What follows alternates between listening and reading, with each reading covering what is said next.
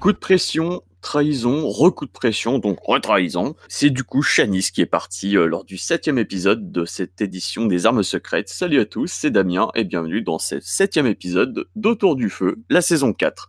Avec moi aujourd'hui, donc des habitués que vous commencez à connaître, donc on va commencer par Jade. Salut Jade. Salut Damien, salut tout le monde. Très content d'être de retour pour une troisième fois cette saison, surtout qu'il y a pas mal de choses à dire sur l'épisode. Avec nous aussi notre voilà, comique impertinent, Madar. Salut Madar. Salut Damien, salut à tous. Je suis ravi d'être sur cet épisode qui m'a régalé. J'ai une pensée pour Pauvre Cédric qui était avec nous la semaine dernière et qui a râlé, qui a ragé pendant tout l'épisode, mais moi j'ai adoré. Donc du coup j'ai hâte de commenter ça. Et une autre comique impertinente aussi, mais dans un autre style, c'est Clayla. Salut Clayla. Salut Damien, salut à tout le monde. C'est chouette d'être avec vous aujourd'hui, merci. Alors globalement, c'est vrai qu'on a eu un épisode extrêmement, extrêmement riche avec euh, des, dynamiques qui se sont un petit peu croisées, des, euh, je, dirais des situations un peu de monopole qui se sont qui se sont un peu renversées et donc on va débriefer tout ça. Du coup, une réaction d'Hervé qui est plutôt assez fair-play au final, qui est un peu au milieu de ce qu'on a vu hors des hors de, l'émission sur les réseaux euh, ces derniers jours. Euh, vous, pareil, donc, euh, qu'est-ce que vous en pensez d'Hervé et de, sa réaction? Pour le coup, sa réaction dans le jeu, elle est très très dense, c'est-à-dire qu'il comprend sa sortie, il comprend ce qui s'est passé plus ou moins. C'est totalement contraire à ce qu'on a vu sur les réseaux sociaux lors des derniers jours, euh, que ce soit de la part d'Hervé ou de Frédéric. Donc personnellement, je pense que c'est quand même l'effet des réseaux sociaux euh, qui ont quand même donné assez tort à Laure et Maxime, qui pour moi ont ravivé des rancœurs chez ces deux, chez ces deux rouges-là. Et ça fait que leur réaction en dehors du jeu est encore moins fair-play que dans le jeu, ce que je comprends absolument pas. C'est vraiment très paradoxal, quoi. Ah, très surprise par la réaction d'Hervé, à laquelle on ne s'attendait pas du tout. Euh, bien que je suis toujours très étonnée de voir le manque de lucidité euh, des deux, hein, donc Hervé et Frédéric, euh, au jury final par rapport à Maxine et Laure, ils sont toujours dans un discours on s'est planté, ça aurait été sympa que les rouges euh, s'allient, se serrent les coudes, etc. Avec euh, en plus euh, la, petite touche moralisatrice, dis donc, les filles rouges ont oublié que les jaunes étaient soudés, etc.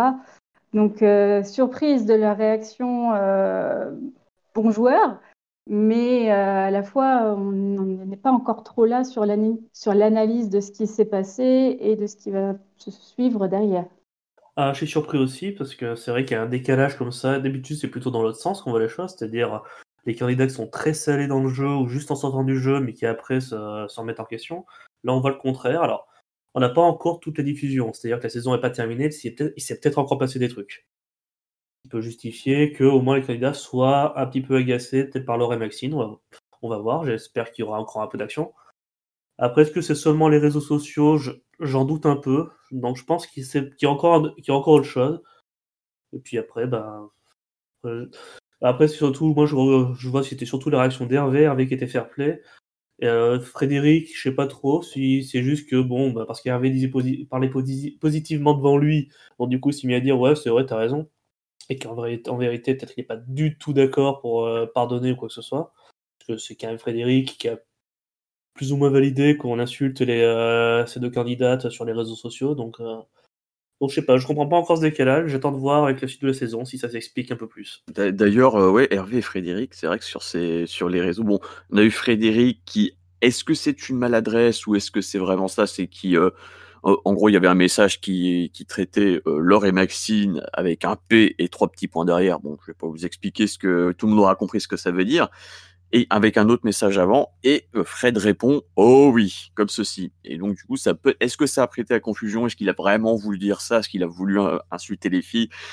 Bon voilà je pense pas mais c'est vrai que c'est euh, un screen qui avait beaucoup tourné sur Twitter notamment depuis vendredi soir et qui n'a pas aidé à donner une bonne image de, cette saison. Une saison globalement d'ailleurs assez salée quoi. C'est-à-dire qu'on sent vraiment qu'il y qu'il y a des clans qu'il y a des conflits qu'il y a des gens qui se parlent plus et par rapport à l'an dernier où tout le monde s'entendait quand même plus ou moins bien, bon à part le petit clash Mathieu Aubin, euh, où, Mathieu s'était un peu répandu dans, dans, les réseaux, on sent que là c'est c'est une saison qui a, qui a, laissé un petit peu des traces. Et vous, pareil, je vois un petit peu dans, dans le chat parfois qu'il y a des gens qui préféraient les quatre terres pour leur côté peut-être un peu plus bisounours, euh, euh, plus gentil. D'autres au contraire qui préfèrent qu'il y ait un petit peu de, de clash comme ça parce que, enfin pas forcément de clash mais de conflit parce que ça fait partie de la vie. Vous, qu'est-ce que vous préférez, je dirais? Est-ce que vous, serez plutôt dans, l'un ou dans l'autre, plutôt les deux, plutôt qu'est-ce qui euh, Est-ce que vous préférez quand même un petit peu cette saison où il y a un petit peu de friction quand même entre les candidats où on sent que ça, ça a joué euh, dur? Alors euh, moi je me positionne dans les deux cas. j'ai adoré les 4 terres et j'adore les armes secrètes pour deux raisons différentes. Les 4 terres, j'ai adoré parce que ce côté un peu bisounours qu'on a donné aux candidats me permettait de, m'identifier à eux. C'était beaucoup plus euh, proche, en tout cas, de, ce qu'on peut vivre au quotidien, en tout cas de mon côté. Euh, et ça m'a fait prendre me prendre en affection pour les candidats et du coup avoir une vision de la saison vraiment en m'imaginant à leur place. Alors que euh, la saison actuelle des armes secrètes, euh, on a des rebondissements de partout, c'est hyper dynamique. Moi, je suis mort de rire du début à la fin et j'adore aussi euh, cet aspect-là. Donc, c'est vraiment deux choses différentes. C'est assez sympathique au final de voir ces deux saisons s'enchaîner qui n'ont rien à voir entre elles et qui apportent euh, des choses différentes chacune de leur côté. Ah, moi, de mon côté, je me suis fait chier devant les quatre terres. Donc, du côté divertissement devant la saison, je pense que je préfère les armes secrètes. Après, évidemment, le comportement des candidats sur les réseaux, il est très, très, très regrettable et plutôt pathétique pour certains. Je parle notamment d'Hervé et de Frédéric. Euh, d'ailleurs, on, avait lu une interview d'Hervé euh, qui, est vraiment à mourir de rire, tellement c'est ridicule, où il avait dit en quelque sorte qu'il n'aurait jamais pensé que Laure aurait voté pour lui, car ils étaient voisins ou, ou ils vivaient pas loin l'un de l'autre. Du coup, il lui avait rendu visite pour lui demander des explications. J'avais trouvé ça vraiment. Ça, c'est magique. C'est magique tellement c'est ridicule. Ah, c'est magique.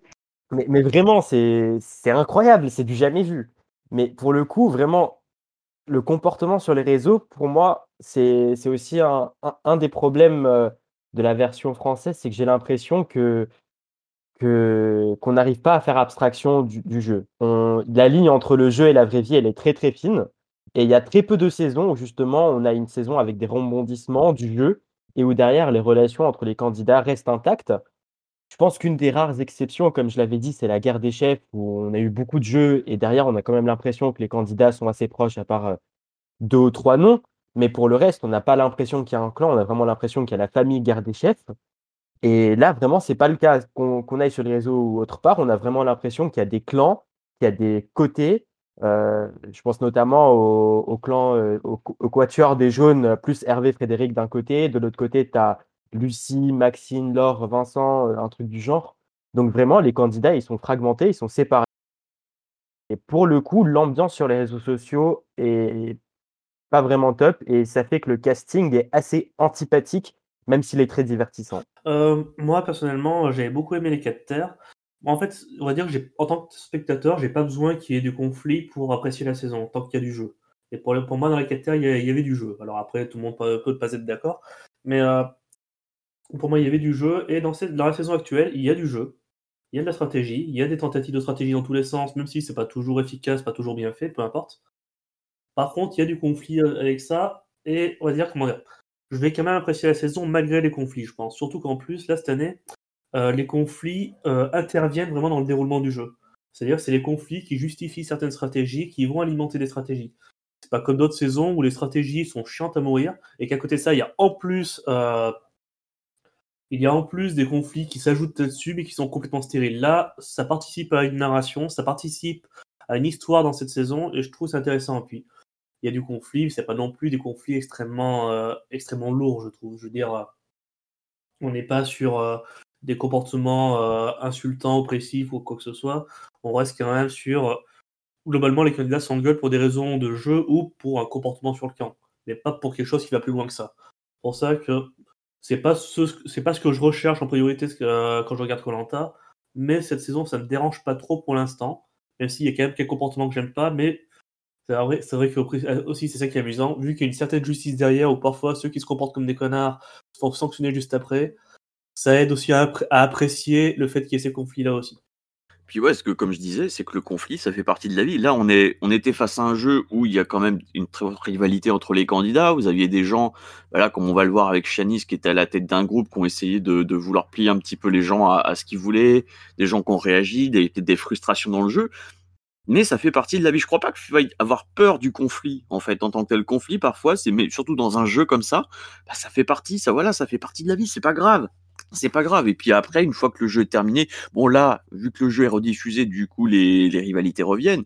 Mais c'est pas grave, quoi. Dire, c'est que c'est comme sur le terrain de foot. Tu peux te dire les pires horreurs euh, sur le terrain. Une fois que le match est terminé, tu te serres la main et tu vas boire une bière à la buvette. Bah là, du coup, c'est la même chose. Et je trouve, je trouve ça limite sain de montrer ça, de montrer que euh, de pas forcément une image lisse, mais de montrer aussi qu'il peut y avoir du conflit et que, et que c'est pas grave, tout simplement. Totalement. Dans le jeu, euh, on adore, hein. franchement, c'est divertissant, ça fait partie euh, dynamique.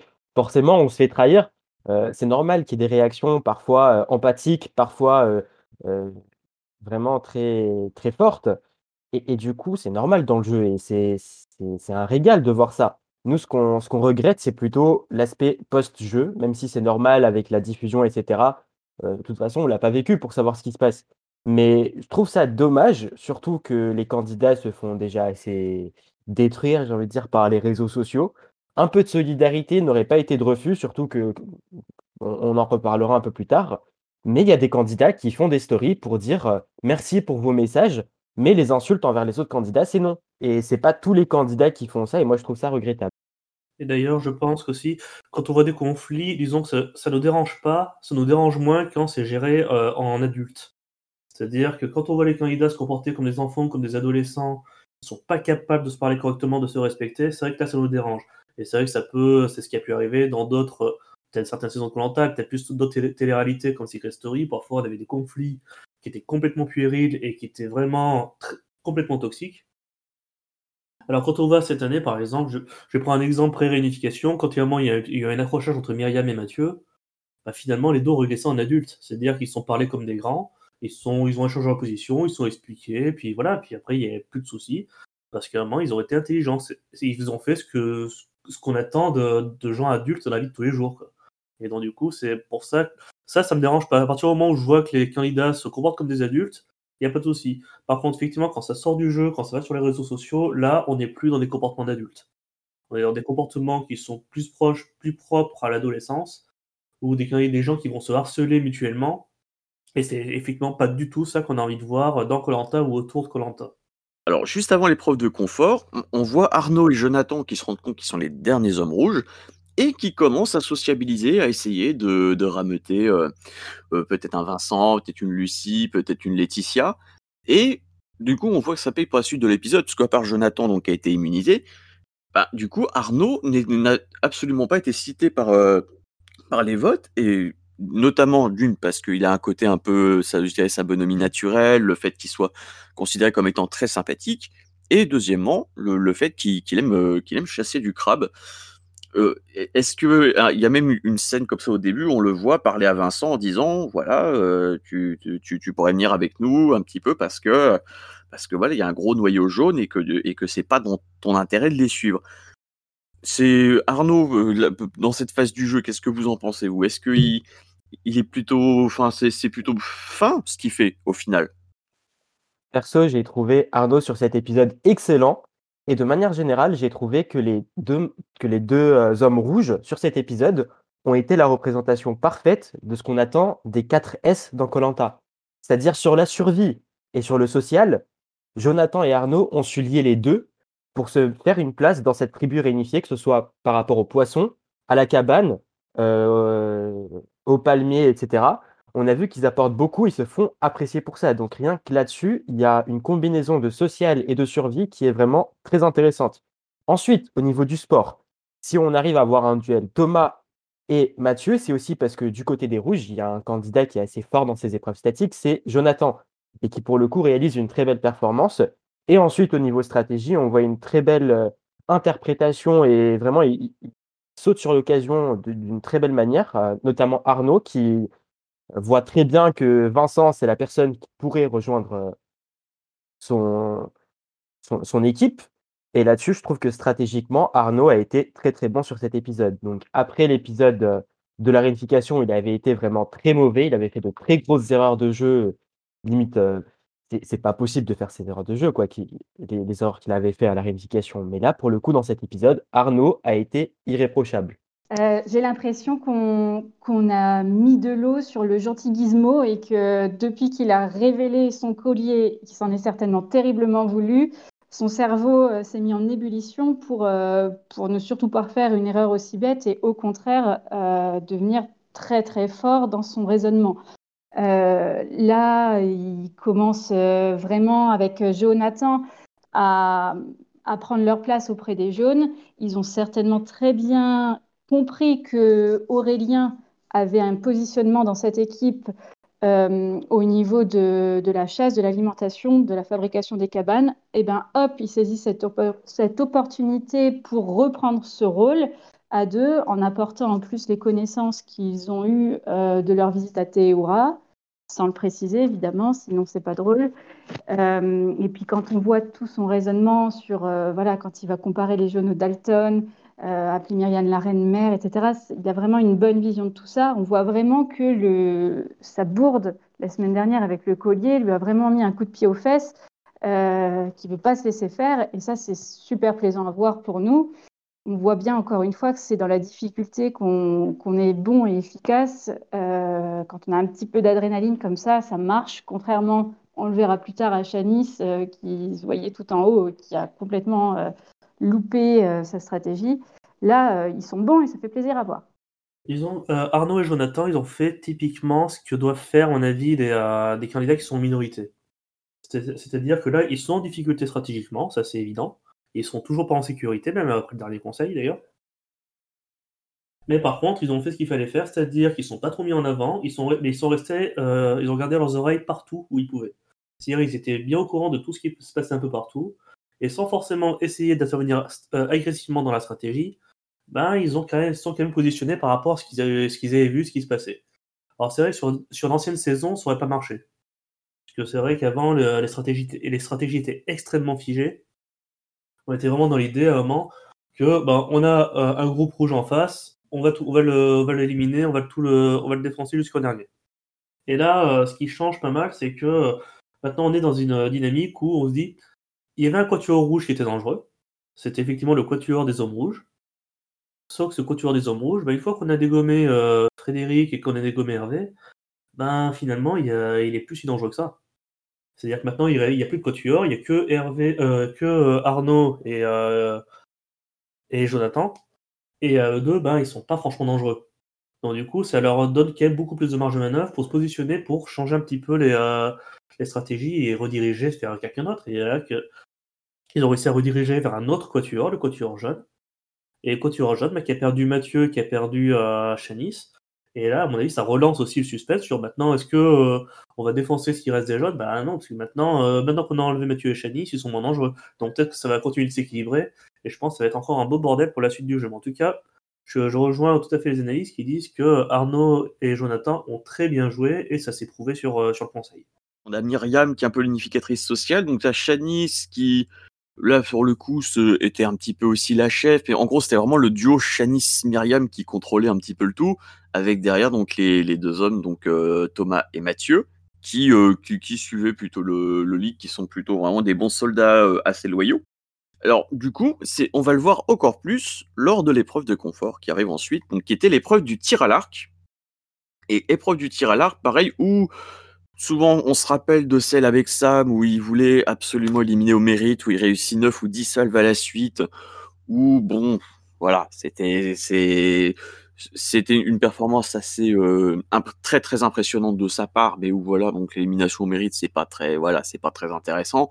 Par contre là, c'est-à-dire que les personnes qui à chaque fois étaient les plus proches éliminées, les personnes après, donc, on a eu Jonathan qui dit alors, bah écoute, t'as pas d'enfant, euh, t'as pas de copain, donc on va t'éliminer en premier parce que la récompense du confort était une nuit sur un catamaran de luxe avec un petit Skype avec les proches, puisqu'évidemment, Covid oblige, les proches ne vont pas se déplacer.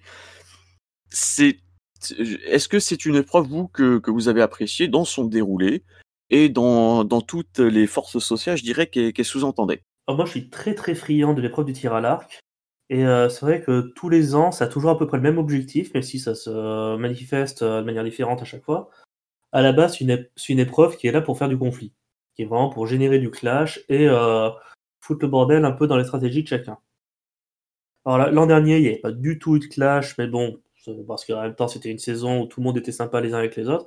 Là, cette année, il n'y a pas eu de clash, mais il y a eu un tout petit peu, il y a eu des crispations quand même, et surtout, bah, ça, il y a eu euh, des révélations qui ont été faites. Alors, on se doutait qu'il y avait un noyau dur euh, chez les, jeunes, mais de là à l'afficher de manière aussi évidente, de manière aussi ostensible, là, c'est vrai que ça, pour moi, ça, ça a contribué à, la chute de, du quatuor jaune. C'est-à-dire que vraiment, qu'on ait une alliance, les gens soient à peu près au courant, c'est une chose. Qu'on le montre de manière aussi claire, c'est autre chose, et ça, ça permet de faire basculer le jeu contre toi. C'est-à-dire, c'est, c'est pas la première fois que quelque chose comme ça arrive dans, le, dans la mythologie de Colanta, Survivor et tout ça, qu'il y a un moment qui est une alliance qui, qui s'affiche un peu trop, qui soit un peu trop confiante et que ça se retourne contre elle. Et là, effectivement, c'est exactement ce qui s'est passé. Il n'y a pas eu besoin que, que ça s'engueule pendant l'épreuve, et ça s'est pas engueulé. On s'attendait tous à ce que Mathieu explose, alors finalement, c'était limite un des plus, euh, un des plus tempérés là-dessus. Par contre, euh, voilà, on a Quatuor qui s'est complètement euh, dévoilé avec ça, et que même si les autres pouvaient s'en douter, ben là, ça les a confortés dans leur idée qu'il fallait intervenir, qu'il fallait, qu'il fallait agir. Alors certains l'ont pas fait, mais il y en a suffisamment qui l'ont fait pour que ça retourne le jeu. Donc, donc très très fan de cette épreuve, où la récompense derrière, on s'en fiche un peu, c'est pas le plus important. C'est plus l'enjeu pour les candidats qui fait que ça crée des tensions. Mais du coup, être très très fan de cette épreuve et très fan de ce qui s'est passé, de comment ça s'est déroulé dans, dans cet épisode. Pour l'épreuve, j'ai l'impression que les candidats ne tombent plus dans le piège de la haine quand on se fait casser une flèche, etc. Ils savent que c'est pas personnel. Et là-dessus, ils tombent plus dans le piège de la prod, qui est justement de créer du conflit via euh, euh, du conflit direct, en tout simplement en créant un conflit entre la personne qui casse la flèche et la personne qui se fait casser la flèche. Mais il y a des candidats qui tombent encore dans le piège d'afficher clairement la hiérarchie de leurs affinités, de leurs alliances, etc. Parce que c'est un confort très important. Et moi, je peux comprendre que ce confort, tu as envie de l'offrir à quelqu'un de qui t'es proche dans le jeu, tu veux l'offrir à ton allié. Mais pas comme ça. Mais vraiment, c'était.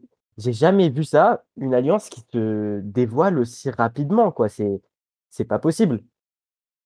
C'est-à-dire que Jonathan, il élimine l'or, il élimine l'or qui est une rouge, parce qu'il sait très bien que Jonathan, lui, euh, il doit pas mettre des jaunes à dos, et il le fait très bien. Mais de l'autre côté, tu as les, jaunes, euh, surtout le quatuor, qui fait absolument n'importe quoi. Mais en plus, là, il y a Mathieu qui va dire à Laetitia, j'ai pas d'affinité avec toi, euh, je te casse ta flèche. Mais ça reste une membre de ton équipe, quoi. Et Laetitia le dit très bien. C'est que sur une épreuve comme ça, tu pas à être aussi cru, tu pas à être aussi, aussi méchant. Après voilà, heureusement pour Mathieu que c'est Laetitia et que Laetitia ne fait pas grand-chose. Mais je connais beaucoup de gens, tu leur dis: «J'ai pas d'affinité avec toi, je te casse une flèche», ça va réagir quoi. Je pense qu'on n'avait pas du tout anticipé que les réseaux sociaux allaient aussi traumatiser les candidats avant même leur participation à Colanta. Je pense que le fameux euh, Alexandra qui s'est fait casser sa flèche par Sam est tellement passé en boucle partout qu'ils arrivent là-bas euh, complètement traumatisés par ça. Pour ça qu'on a maintenant euh, des réactions très bisounours. par contre, moi, je vois bien par rapport au choix final. Donc, on a donc Myriam qui gagne l'épreuve et qui derrière doit choisir quelqu'un parmi, parmi tous les candidats pour partir avec elle sur le confort. Et elle choisit Shanice. Alors cette année, ça passe un peu mieux que, les fois précédentes, puisque Shanice était toute émue au début d'épreuve, donc ça passe comme un choix légitime aux yeux des autres. On a, personne ne remet en cause ça, comme on avait pu le faire l'année dernière, euh, par exemple avec Angélique, qui n'avait pas un argument valable euh, pour la bienséance. Par contre, de mon point de vue, c'est vraiment pas le choix à faire. Euh, moi, à sa place, j'aurais choisi quelqu'un à caresser dans le sens du poil, quelqu'un qui n'est pas dans l'alliance des quatre, justement, euh, pour plusieurs raisons. D'une part, parce que ça rend ton alliance beaucoup plus discrète. Et je crois qu'ils ont oublié de regarder la définition du mot euh, discrète dans le dictionnaire avant de partir sur l'île. ça t'assure potentiellement de votes supplémentaires, puisque tu peux potentiellement récupérer quelqu'un dans ton alliance. Et à titre individuel, ça t'assure, ou en tout cas, ça te donne beaucoup plus de chances de ne pas subir de vote de la part de cette personne-là, puisqu'ils sont tellement tous dans leur bien-pensance que, attention, on ne va pas voter pour quelqu'un qui nous a offert le confort. Donc, c'est tout bénéf. Euh, je trouve que les candidats, ils oublient toujours euh, que le confort, euh, c'est un bénéfice stratégique immense je pense que si on avait une arme secrète qui s'intitulait Choisissez un candidat parmi tous ceux encore en lice pour passer quelques heures avec lui, tout seul en tête à tête et discuter stratégie, personne ne prendrait la chose de la même manière, alors que c'est exactement la même chose. On aurait le même effet à la fin. Euh, on peut tourner tous des avantages en atouts. Là, il y avait des atouts à trouver, surtout qu'ils peuvent l'anticiper. Euh, peu importe s'ils regardent Colanta depuis longtemps ou pas. Je l'avais déjà dit euh, il y a quelques semaines. Moi, je regarde seulement depuis quelques années. Pourtant, je sais très bien que après la réunification, on va avoir des épreuves de confort où le gagnant va devoir choisir quelqu'un. Donc, euh, c'est quelque chose qu'on peut anticiper. Ils peuvent déjà y avoir réfléchi, ils peuvent déjà avoir un stratagème là-dessus. Sauf si, évidemment, ils partent en étant, en étant pas du tout convaincus de leur chance, de leur portée. Euh, mais alors là, c'est encore une autre histoire. Je préfère même pas y penser. Euh, je tiens à ma santé. Normalement, quand tu pars sur Colanta, sur une épreuve, tu as, dans ta tête l'envie de la gagner. En tout cas, tu y crois. Donc derrière, tu anticipes ce qui se passerait si tu la gagnais. Alors d'ailleurs, je voulais votre avis aussi sur quelque chose qui est pas passé inaperçu sur les réseaux. J'en ai parlé un petit peu tout à l'heure, c'est, euh, Jonathan qui élimine Laure parce que euh, il dit en gros t'as pas d'enfant. Et ça, j'en ai vu plein justement se plaindre de ça en disant bah, que c'était pas normal. Ça a fait penser à Cyril de la, de Garde des Chefs qui lors des courriers parlait justement de cette discrimination, du fait qu'il était lui-même homosexuel et que n'ayant pas d'enfant, dans son travail, bah, du coup, euh, ses vacances, il, était obligé de les prendre en juin en septembre, et que, en gros, il s'énervait un peu contre ça, le fait que euh, euh, avoir une famille, avoir des enfants, te conférait un certain privilège. Et ça, j'ai vu beaucoup, beaucoup, beaucoup de personnes se plaindre là-dessus sur des réseaux. Alors moi, la question que je vais vous poser, est-ce que Jonathan était a fait ça justement de, de manière assez euh, assez honnête? Ou alors, est-ce que c'était vraiment parce qu'il voulait prendre, il, devait faire un choix et il a voulu essayer de faire le choix peut-être le plus, qui serait considéré comme étant le plus juste moralement, sans trop qu'on lui reproche. Et est-ce que c'était plus maladroit de sa part que vraiment euh, stupide? Pour moi, euh, c'est juste que il y a encore plein de candidats en jeu. Tu veux pas éliminer quelqu'un au début de l'épreuve, faut trouver une excuse.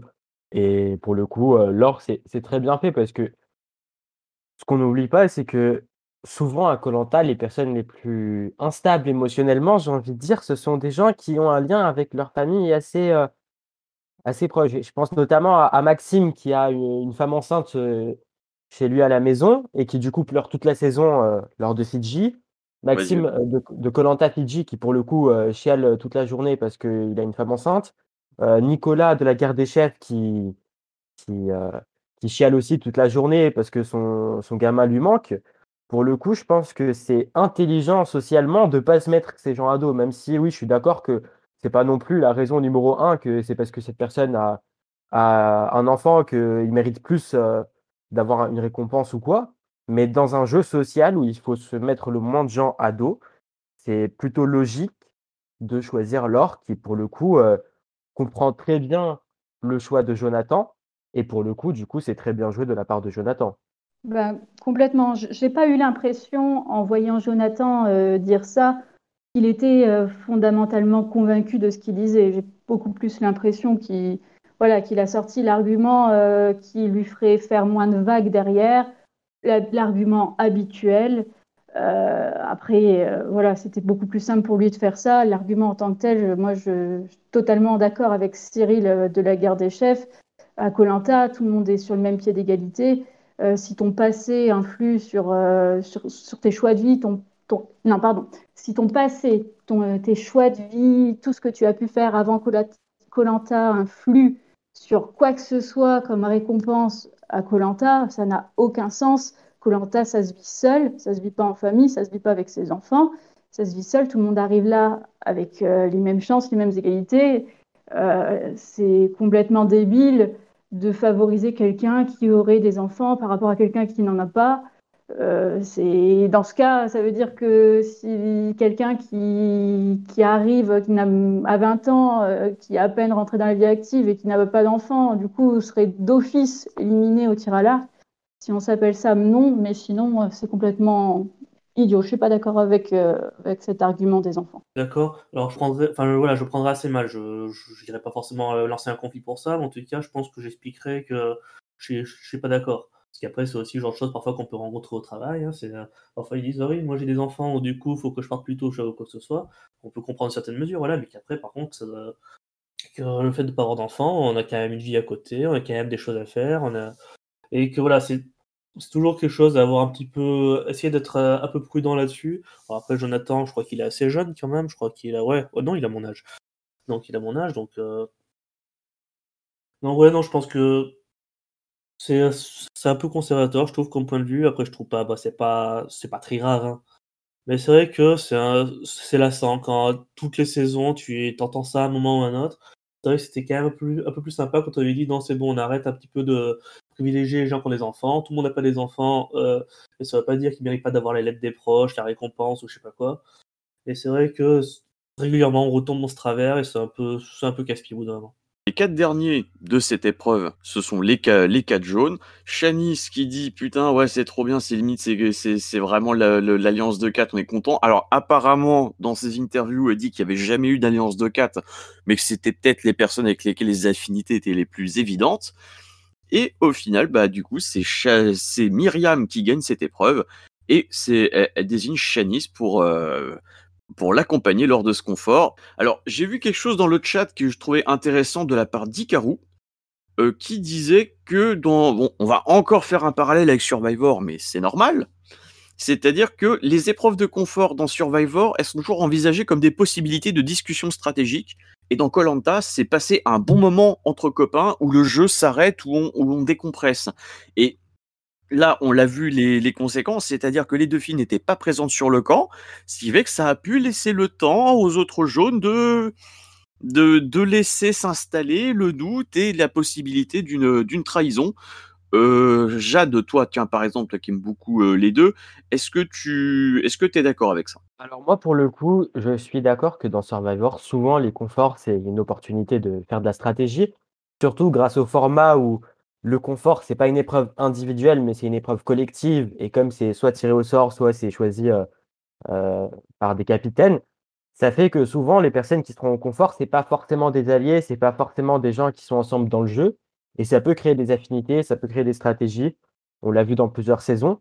Mais on a vu aussi dans Colanta, dans plusieurs saisons, des gens utiliser les conforts pour faire de la stratégie. Comme l'a dit Valentin sur, euh, le, sur le channel euh, d'Autour du Feu, on a Marc qui prend Bruno dans la saison 2015. Euh, et dans le même épisode, on a Bruno qui trahit Jeff et son équipe rouge pour justement rejoindre Marc.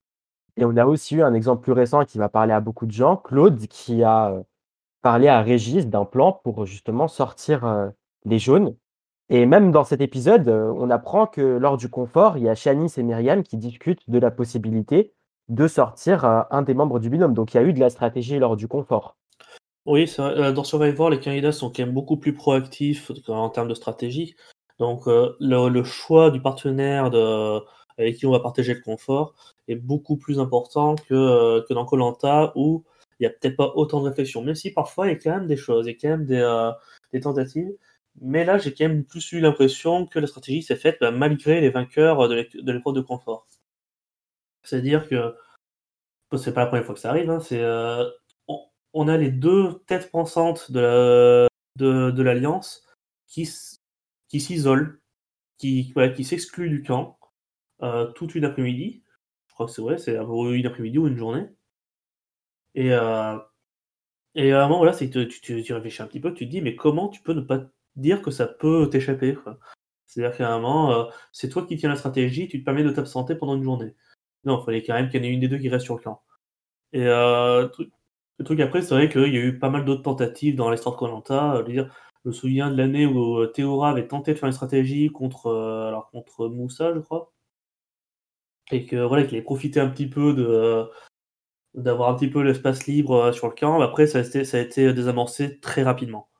Mais euh, mais ouais, c'est. Et bah, là pour coup, c'est vrai que Shanice et Myriam n'ont pas du tout réussi à désamorcer derrière. Mais c'est vrai que l'utilisation de ces épreuves de confort pour la stratégie, c'est quelque chose qui n'est pas complètement rentré dans les mœurs, mais qui se fait quand même malgré tout. mais par la, par la force des choses, ben, s'il y a le leader de l'Alliance qui est pas sur le camp, ben, les gens vont quand même continuer de se parler pendant, une journée. Quoi. Et, donc, et là, on a vu ce que ça a donné. Encore une fois, c'est-à-dire que l'absence des deux filles permet à Arnaud et Jonathan de se replacer et puis de placer patiemment leur bille auprès, de, auprès des jaunes qui ne sont pas forcément de, cette alliance. On reparlera du, petit, petit fight Chanis-Lucide plus tard, parce que je ferai un gros truc sur Chanis. Alors ensuite, entre les deux épreuves, est-ce qu'il y a quelque chose qui a retenu votre attention Pour la cabane, personnellement, j'ai trouvé ça pas mal intéressant, parce que ça a permis en fait à l'équipe, en tout cas au camp, euh, réunifié, de mettre de côté les couleurs un court instant. Même si on voit Flavio dire oui, j'ai encore un peu de jaune dans mon cœur, ça permet quand même de replacer certaines personnes dans, dans, le jeu. Et je pense que la participation de Jonathan et Arnaud à la construction de la cabane, ça joue fortement dans la stratégie qui aura lieu après dans l'épisode, parce que Jonathan et Arnaud ne deviennent plus des possibilités d'élimination, c'est pour ça qu'à mon avis, les trois seuls noms envisagés euh, pour la suite, c'est Magali, euh, Laure et Maxine. Ça évoque pas Arnaud, parce que je pense qu'Arnaud, il s'est fait apprécier sur le camp, notamment au niveau de la cabane, du poisson, etc. Donc euh, c'est une séquence intéressante. Et puis c'est toujours cool, c'est toujours cool ces, ces, ces, moments survie. Tant que c'est pas très lourd et que c'est pertinent, j'ai trouvé ça personnellement assez agréable à voir. Oh, ce, qui, euh, ce qui frappe aussi, c'est qu'Arnaud et Jonathan, du coup, participent à la construction de la cabane, mais tout ça se fait dans la bonne humeur. C'est-à-dire, on c'était pas, du moins, ça donnait pas l'impression que c'était calculé, qu'ils voulaient absolument se montrer, se mettre en avant et dire, vous voyez tout ce que j'apporte au camp, il faut bien, faut me garder. Parce que j'ai le souvenir de la saison précédente où il y a un peu de ça, c'est-à-dire que ceux qui étaient en minorité essayaient absolument de se rendre le plus utile possible, quitte à faire la morale à tout le monde, et derrière râler parce qu'ils se faisaient éliminer. Et puis, euh, et d'ailleurs, on peut mettre, on peut effectivement évoquer un petit peu Aurélien là-dessus, c'est-à-dire qu'Aurélien, même s'il ne se savait pas en difficulté stratégiquement, le fait de se mettre en avant, de se, montrer indispensable, ben, c'est pas très utile. Par contre, le fait de participer à un effort commun et de faire en sorte que ben, quelque chose de pénible devienne un bon moment parce qu'on l'a passé ensemble, là, par contre, c'est utile. Et on voit que c'est pas ça qui, c'est pas ça qui a, qui a fait tourner le, qui était le, tournant de, l'épisode. Mais c'est toutes ces petites choses qui participent parce que euh, bah, les stratégies sont un peu plus faciles à faire derrière quand les gens, quand les gens t'apprécient, que t'es pas trop casse-couille, quand les gens t'apprécient, que t'es pas trop casse-pied. Alors sur, euh, sur la partie euh, inondation, pluie, déluvienne, encore une fois, on a Shanice et Myriam dans leur confort qui vont dire oh, oh, oh, oh, c'était la nuit à passer en dehors du camp. Mais non, mais non, au contraire, c'est dans la difficulté que, que, les liens se resserrent. Là, on est juste en post-réunification. Euh, les liens sont soudés, on les voit, ils sont tous à faire leur chaîne humaine, etc. Ils ont tous vécu euh, cette difficulté-là. C'est bien pour ça que les candidats de Colanta, normalement, euh, ont des liens très forts après l'émission parce qu'ils ont vécu ensemble une grosse difficulté. Donc non, c'est absolument pas la nuit qu'il fallait passer en dehors du camp. Et je finirai par avoir une petite pensée euh, émue pour Aurélien qui se vantait euh, il n'y a pas très longtemps dans un live de la force de sa cabane qu'il avait construite en, en, rigolant, en disant qu'elle était certainement encore aujourd'hui en place sur le camp sur un petit motou. Désolé Aurélien, ta cabane, elle s'est inondée trois jours après ta sortie. Petite pensée émue. Alors du coup, on va passer à l'épreuve d'immunité qui était une épreuve statique qui était l'épreuve des trapèzes. Et cette épreuve est remportée par Jonathan qui, en plus, doit faire un choix. Denis l'a dit juste avant l'épreuve, le dernier de l'épreuve, enfin le premier qui, euh, qui tombe lors de cette épreuve aura un désavantage. Et Jonathan devra donc euh, déterminer qui, en gros, sera en duel avec le dernier. Et le gagnant du duel éliminera l'autre. Donc, c'est Jonathan qui gagne. Mathieu terminant dernier, donc Mathieu doit faire ce duel. Et Jonathan, très intelligemment, choisit Thomas. Et ce qui fait que un des deux hommes jaunes est sûr de sauter donc à la fin. Alors du coup, ce que je vais vous demander, c'est est-ce que vous avez aimé cette épreuve? Et vu que nous savons qu'on n'aime pas trop les, épreuves euh, éliminatoires, est-ce que ce petit twist où en gros le, on, va dire le dernier doit participer à un duel avec une autre personne désignée par le vainqueur, est-ce que c'est quelque chose qui vous, intéresse peut-être davantage qu'une élimination sèche et brutale? Euh, Alors c'est vrai que j'étais très réfractaire à ces épreuves éliminatoires quand c'est quand ça commençait à arriver dans le jeu. Avec le temps, j'ai mis un peu d'eau dans mon vin parce que ça fait maintenant partie de, du déroulement normal de Colanta et on apprend à travailler autour de ça. Et les candidats, du coup, apprennent à, savoir un petit peu euh, ça, voilà, fonctionner stratégiquement malgré une épreuve éliminatoire. Donc ça, me dérange moins qu'avant. Maintenant, c'est l'identité de Colanta par rapport à Survivor. je, je, suis plus tolérant là-dessus. Par contre, cette épreuve-là, euh, ce twist d'avoir le, le vainqueur qui choisit l'adversaire en duel du dernier arrivé, là je trouve ça intéressant. Parce que là, ça, ça fait penser déjà un petit peu ce qui, ce qui peut se passer dans Big Brother, la version américaine du jeu, où on a un chef de maison qui choisit deux nominés, et puis après c'est un des deux qui va se faire éliminer. Là, on était sur une logique qui ressemble un petit peu. On donne du pouvoir à celui qui remporte l'immunité, c'est-à-dire c'est pas juste le fait de ne pas pouvoir se faire éliminer, tu aussi euh, un, coup à jouer pour éliminer quelqu'un, et stratégiquement, c'était vachement intéressant. C'est-à-dire qu'on peut imaginer toutes les situations. Si c'était un rouge qui, est arrivé dernier de l'épreuve, qui Jonathan, qui Jonathan aurait été mis contre lui? Imaginez, c'est Arnaud qui aurait été dernier. Qui est-ce que Jonathan aurait dû mettre contre lui? Si c'est un jaune qui est dernier de l'épreuve, Mathieu est bien dernier de l'épreuve, mais par contre, c'est euh, imaginez, c'est Shanice qui, euh, gagne l'épreuve. Qu'est-ce qu'elle doit mettre contre lui? Vous imaginez toutes les possibilités? Ça, honnêtement, c'est euh, cette règle-là, je ne serais pas du tout euh, défavorable parce que ça revienne tous les ans. Parce que je trouve qu'il y a tellement de situations euh, intéressantes qu'on peut faire avec qu'on a dit faut, faut s'en servir. Donc moi, je veux dire, tous les, faire ça tous les ans, il n'y a pas de souci, euh, je suis, je suis d'accord. Ah, moi, je ne suis pas d'accord du tout avec Madar là-dessus. C'est-à-dire que, ok, c'est peut-être un peu mieux qu'une épreuve éliminatoire classique où la personne qui perd l'épreuve est éliminée directement parce qu'elle n'a pas le choix.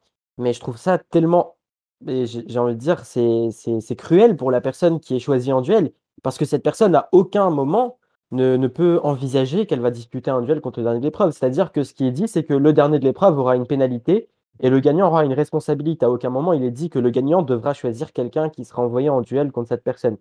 Et c'est encore une fois un des trucs qui me gêne le plus euh, dans Colanta avec tous ces, tous ces twists en quelque sorte, c'est le fait qu'on ne donne pas toute l'information aux joueurs. Il faut vraiment donner les informations aux joueurs pour justement, euh, voilà quoi, pour, euh, pour que ces personnes puissent jouer leur jeu, puissent disputer l'épreuve en connaissance de cause. Et pour le coup, je trouve ça très dommage que cet aspect soit caché juste pour euh, la surprise au niveau de l'écran, etc.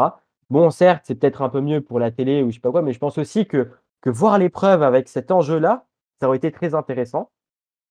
Et pour le coup, je pense que encore une fois, heureusement que c'est Jonathan qui gagne l'épreuve et que c'est un duo du Quatuor qui est envoyé en duel, parce que c'est bien fait vu comment ils avaient joué dans l'épisode. Mais moi, je pense juste à la situation, par exemple, où, euh, c'est Arnaud qui finit dernier et que Jonathan gagne et il l'envoie, je sais pas moi, un, un membre faible de l'équipe des jaunes pour disputer l'épreuve parce qu'il est faible et qu'il veut sauver Arnaud. Bah, ça aurait été très injuste pour la personne envoyée en duel. Moi, je le vois comme ça. Et je trouve ça vraiment très dommage que l'information n'ait pas été donnée. C'est peut-être un peu mieux que l'élimination classique à l'épreuve, mais c'est pas non plus top. Moi, c'est quelque chose dont je ne suis pas fan, les épreuves éliminatoires de toute façon, donc euh, j'aurais rarement un avis totalement positif là-dessus. Alors, je rejoins plutôt Jade sur le sujet. Euh, personnellement, j'aime bien les épreuves éliminatoires ou particulièrement ce qu'elles vont euh, derrière impliqué, c'est-à-dire que ça va remuer les cartes. Euh, lorsqu'on a des alliances très figées qui bloquent un peu le jeu, tout est remis en cause, etc. Donc j'aime beaucoup ça. Et donc, dans un premier temps, je me suis dit, chouette, c'est une super idée, parce que euh, justement, ce côté euh, où on a une personne, donc en l'occurrence Jonathan, qui doit choisir un adversaire pour un duel éliminatoire, c'est super chouette, ça donne encore une impulsion aux candidats pour réfléchir, pour euh, aborder Colanta avec leur tête plutôt qu'avec leurs muscles. Donc, je suis, carrément favorable à ça. Euh, par contre, derrière, bah, oui, ça tombe effectivement tout de suite dès qu'on comprend qu'au final, la personne qui est choisie ne le savait pas avant. Comme le dit Jade, il n'a pas pu s'y préparer. Il a ça qui lui arrive euh, comme ça sur la tête sans, qu'il puisse le, euh, l'anticiper, ne, puisse pas non plus y faire quelque chose, parce qu'en plus, le duel, euh, c'est de l'équilibre. manque de peau, si tu n'as pas d'équilibre, bah voilà, tu n'as même pas pu te battre en fait, tu n'as même pas pu te battre, tu n'as même pas pu l'anticiper. Et sur ce côté-là, c'est dommage parce que ça part d'une très bonne idée qui derrière euh, tombe comme un ballon qui se dégonfle juste parce qu'on n'a pas prévenu les candidats avant. Et personnellement, je veux aussi revenir sur le choix de l'épreuve. Pour le coup, faire ce twist sur cette épreuve de base, je trouve ça assez bof. C'est-à-dire que c'est une épreuve où certaines personnes sont naturellement défavorisées. Et pour le coup, euh, l'épreuve de la poutre et, des trapèzes, c'est pas une épreuve que j'aurais mis pour justement ce twist-là. Il fallait une épreuve qui est un peu plus équilibrée, pourquoi pas en plusieurs étapes, pour justement donner à tout le monde la possibilité de gagner cette épreuve, ou du moins de ne pas finir dernier. Je trouve ça vraiment, parce que cette épreuve, elle est vraiment basée sur euh, très peu de paramètres. C'est-à-dire que si tu n'es pas bon dans cette épreuve, tu as 50% de chances d'être éliminé du jeu. C'est, c'est, je comprends pas. Personnellement, je, je suis vraiment pas fan de la manière dont ça a été amené. Après, dans la finalité, ça a été très intéressant parce que c'est un membre du quatuor qui est envoyé, ça redistribue les cartes, c'est très bien pour le jeu, ok. Mais un twist, faut pas le construire, faut pas le juger par rapport à ce que ça a donné au final, parce qu'il y avait beaucoup de chances que justement, euh, ça ait une situation assez injuste où, pour le coup, moi, j'aurais été très gêné de voir, euh, je ne sais pas moi, un Vincent ou une Laetitia être envoyés en duel parce qu'ils sont plus faibles aux épreuves ou parce que je sais pas. Voilà, je suis pas fan. Ça fait beaucoup penser au, duel final d'une émission opposée, PK Express, euh, qui fonctionne complètement sur, euh, sur ce mécanisme où le dernier choisit euh, quelqu'un pour l'affronter. Là, sur le coup, c'est le premier qui choisit qui affrontera le dernier. Mais en tout cas, sur PK Express, ça marche parce que justement, tout le monde a cette épée de Damoclès au-dessus de la tête et tout le monde peut commencer déjà un petit peu à réfléchir, ce qui n'est pas le cas ici. C'est ils ont voulu faire un petit peu pareil, mais version un petit peu plus tordue par les cheveux qui, n'a pas fonctionné sur le coup. Et pour répondre quand même, alors sur, sur l'histoire de la rétention d'informations, je suis d'accord. C'est vrai que j'ai oublié un peu ce paramètre. Non, c'est euh, mieux d'annoncer quand même clairement aux candidats quels sont les enjeux, surtout que là, ça ça coûtait pas grand-chose de le faire. Par contre, après, sur l'idée que oui, il suffit qu'un candidat soit pas bon sur cette épreuve, du coup, il est en grande difficulté. Oui, mais il y a un moment, euh, peu importe l'épreuve qu'on met en place, il y a forcément un candidat qui sera moins bon qu'un autre. C'est-à-dire que même si on fait quelque chose d'intellectuel, on fait quelque chose autour de la force, on fait quelque chose autour de la concentration, il y a forcément des candidats qui sont moins armés que d'autres. Et euh, alors c'est vrai que nous, on est quand même, on arrivait quand même dans ce euh, spectateur de ce jeu en disant c'est bien avec ce jeu parce que tout le monde peut gagner quel que soit ce, qu'il est. C'est plus le cas pour Colanta. Et à voilà, c'est triste, mais c'est comme ça aussi. C'est-à-dire qu'à un moment, euh, le fait d'être faible en épreuve, c'était pas forcément un frein pour gagner avant. Bah, aujourd'hui, Colanta ne raconte plus ça. Donc c'est vrai qu'on est obligé d'apprécier le, jeu en fonction de ça aussi.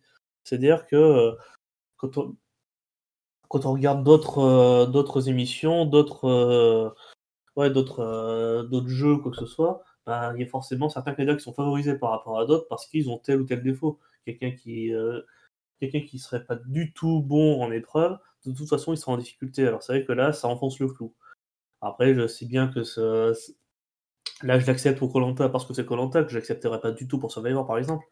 Parce que voilà, c'est vraiment, on n'est pas habitué aux mêmes choses de la part des deux émissions. C'est pour ça que moi, je suis un peu moins gêné par les choix qui ont été faits pour Colanta.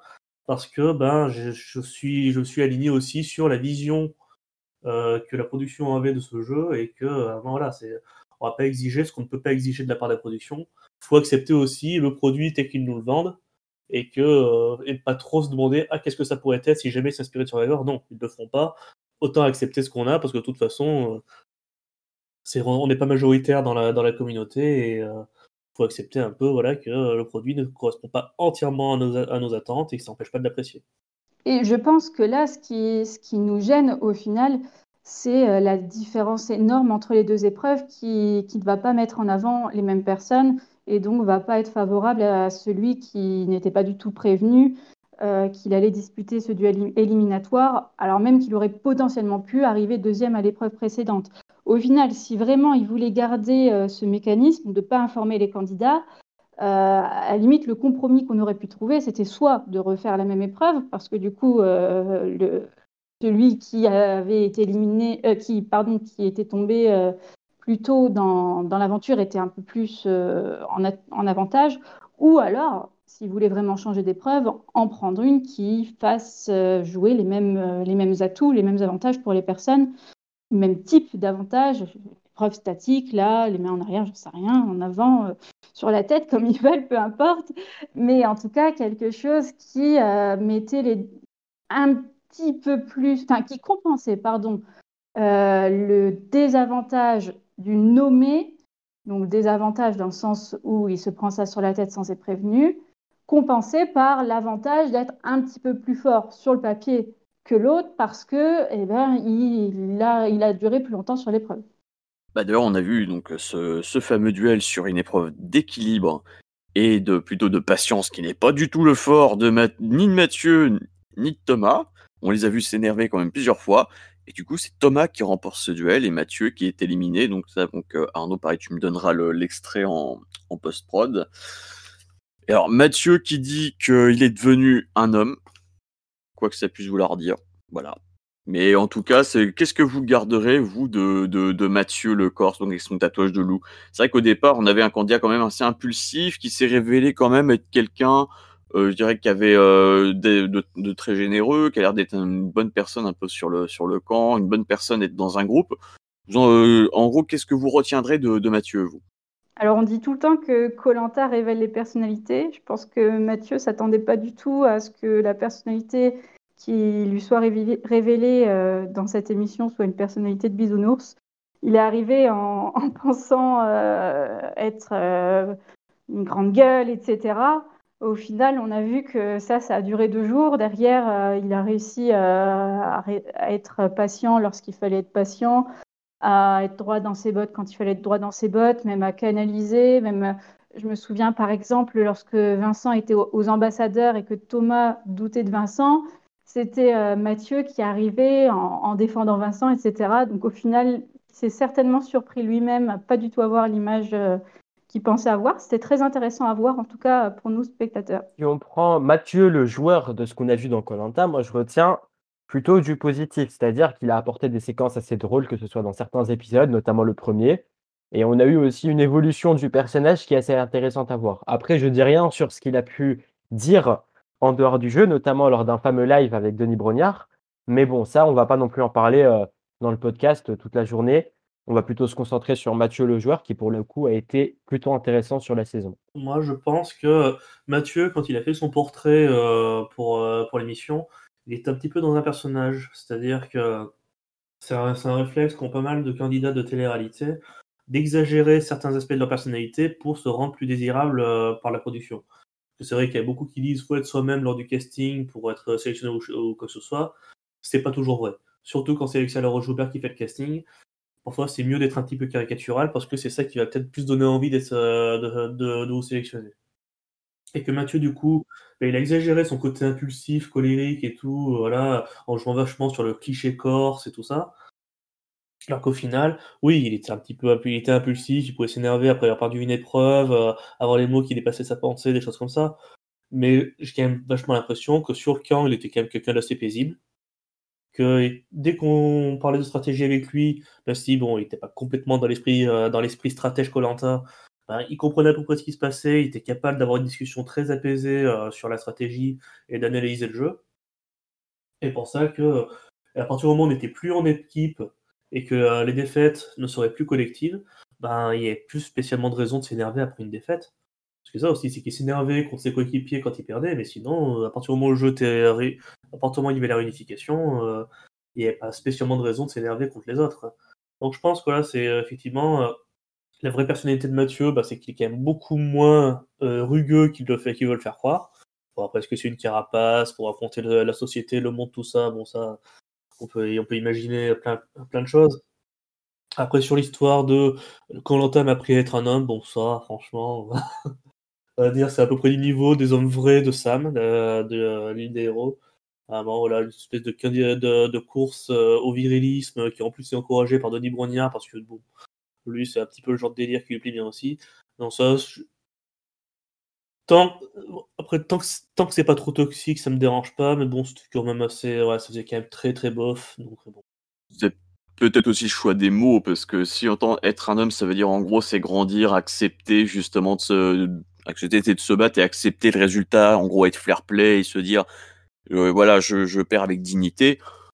Oui, c'est juste le terme qui du coup est, euh, plutôt euh, voilà est plutôt mal choisi voilà parce que ça oui comme tu dis ça fait un peu truc un peu viril à deux balles donc voilà ça fait rire. Et en gros pareil donc euh, Mathieu lors d'un live a dit lors de Vincent dont on va parler après que ce n'est pas un homme parce que c'est un traître. Dire, non c'est voilà c'est ça voilà c'est on, sent les peut-être je dirais un système de valeurs peut-être un peu un peu trop un peu trop basique quoi. C'est-à-dire le côté euh, traite pas bien donc pas un homme un homme il va jusqu'au bout. Non faut faut être un petit peu plus subtil que ça aussi parfois. Et du coup c'est c'est ça peut-être qu'on peut reprocher à Mathieu en tant que tel. Voilà. j'ai pas du tout capté euh, ta réaction d'hier pour le mythe. Bah, ma réaction elle a été simple c'est à dire que euh, cette facette j'ai jamais vu personne y dormir.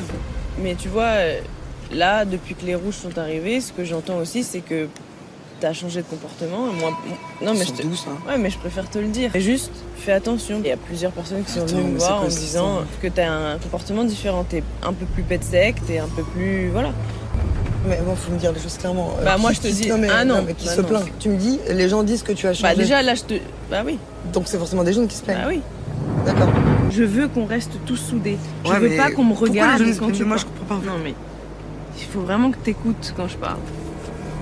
Je te demande. Je bug sur des mots là. En fait, je te demande juste de faire attention à tes paroles et à ton excès de confiance. Oui, bah, Chanice, essaie de dire ça plutôt sur toi-même, parce que là, du coup, cette scène qui date donc d'avant l'épreuve d'immunité, c'est révélateur de ce qu'a fait Chanice pendant cet épisode, c'est-à-dire que on a l'impression, en voyant le montage, que le, sa position de fort dans l'Alliance des Jaunes lui est un petit peu montée à la tête et que hors de son quatuor, bah du coup, elle avait tendance à être très directive envers les personnes qui étaient plutôt en bas de, de cette alliance, c'est-à-dire bon Laetitia qu'on a peu vu, mais surtout Lucie et Vincent qu'on va voir ensuite. Et autant s'espérer qu'Aurélien était quand même très très directif, bah, Chani ça fait pareil, tout simplement. Et là, pour l'instant, c'est quoi que Lucie, on voit qu'il faut là, elle, il faut pas trop trop la pousser dans ce sens-là parce que faut être rire. Enfin, c'est a très très mal géré cette, euh, cet épisode et puis cette suite de conseils. Oui, clairement. Et en plus, ce qui est pire, c'est de dire à Lucie que des gens parlent dans son dos, donc c'est forcément des jaunes, mais de ne pas dire qui sont ces personnes-là. Donc au lieu de diriger en quelque sorte la frustration de Lucie contre, euh, contre justement ces personnes-là, bah, la haine de Lucie, elle va sans doute être dirigée contre Chanice, parce que c'est peut-être Chanice qui elle-même euh, a du mal avec Lucie et lui en parle. Pour le coup, moi je trouve que c'est très très bête en fait de, de jouer sur ce côté un peu vague, de ne pas dire les noms, de dire fais attention à toi, des gens, mais je vais pas dire qui, etc. Oh, à un moment donné, euh, euh, c'est trop. Et Lucie est très intelligente, elle fait une remarque très, très pertinente, comme quoi euh, les jaunes, ils aiment bien quand, quand, Lucie est calme, mais quand Lucie s'épanouit, quand Lucie montre sa personnalité, bah, elle ne plaît plus. Et je pense que Lucie peut exploser parce que je pense que tout le monde veut être épanoui à Colanta. On ne veut pas être subir l'aventure. On veut vraiment être fier de son aventure et il se peut, et moi je pense que ça sera le cas, que Lucie, elle aussi, euh, quitte l'alliance des jaunes à cause de ça. Alors Lucie, elle est arrivée euh, après tout le monde. Donc les jaunes se sont vraiment habitués à ce qu'elle se taise en fait, euh, parce que c'était ce qu'il y avait de plus intelligent à faire de sa part. Forcément, quand on arrive après tout le monde, trois jours après tout le monde, si on veut pas être éliminé dès le premier conseil, la seule et unique chose à faire, c'est de se faire discret. Donc Lucie, quand elle est arrivée dans cette équipe jaune, elle y est arrivée discrètement. Même, j'ai envie de dire, presque euh, dans une position d'infériorité par rapport aux autres, dans une position passive ou, euh, et de suiveuse. Et donc, eux, ils se sont habitués à ça. Au final, euh, ils ont mis une étiquette sur Lucie. Lucie, c'est quelqu'un qui est docile, etc. On peut faire un peu ce qu'on veut. Sauf que là, lorsque la réunification arrive, forcément, Lucie, euh, à un moment, ça fait plusieurs jours qu'elle est là, elle a vécu beaucoup de choses. Euh, c'est fini cette posture. Du coup, elle, se, elle est juste un parmi les autres. Elle n'est pas moins qu'un autre, pas plus qu'un autre. Elle est juste elle-même. Et certainement que ça a perturbé un peu Chanice au final, parce que d'un seul coup, ah bah mince, euh, celle qui, qui, qui, était discrète et qu'on pouvait mener un peu comme on voulait, d'un seul coup, oh bah mince, elle a une personnalité bien à elle, elle fait ce qu'elle veut, incroyable. Donc euh, forcément, derrière, euh, ça l'a un peu perturbée, pour Nice. Euh, et force à Lucie, hein, j'espère qu'elle va aller loin, parce que j'aime beaucoup, beaucoup ce personnage, j'aime beaucoup ce qu'elle dégage, et, ça donne vraiment envie de la suivre assez longtemps dans le jeu. D'autre part, Shanice, euh, même avant la réunification, on la voyait un petit peu intervenir, aller parler aux gens, essayer de dire un petit peu, tu sais, il y a ça qui va pas trop, il faudrait plutôt que tu changes ça comme ça.